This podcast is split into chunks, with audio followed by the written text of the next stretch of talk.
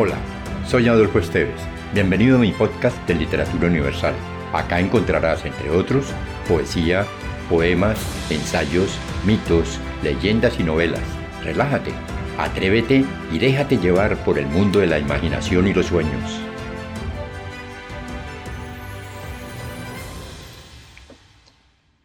Paisaje infantil de William Sierra.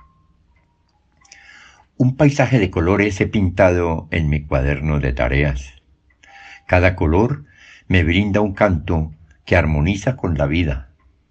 Me gusta el ardor del rojo, que quema la hoja de papel y enciende la rosa del jardín frente a la casa, y las rojas manzanas que penden del árbol como bombillitos de Navidad. En la esquina superior un círculo amarillo sonriente ilumina la página y extiende sus brazos dorados como dándole la mano a la hoja verde del árbol.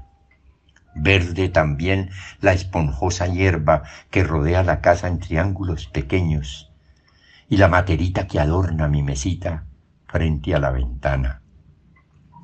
Nubes azules, suaves copos que flotan en blancos renglones, azul el laguito con los patos blancos, azul el río que nace entre el verde oscuro de las montañas y camina hacia el corralito de los animales, y anaranjados los ladrillos de la casa que construyó papá y el pájaro que se posa sobre la rama.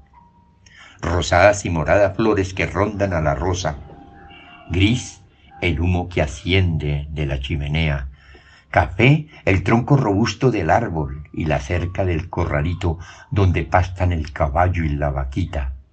Café, la puerta de cedro que protege el hogar y las tejas donde pasea el gato negro.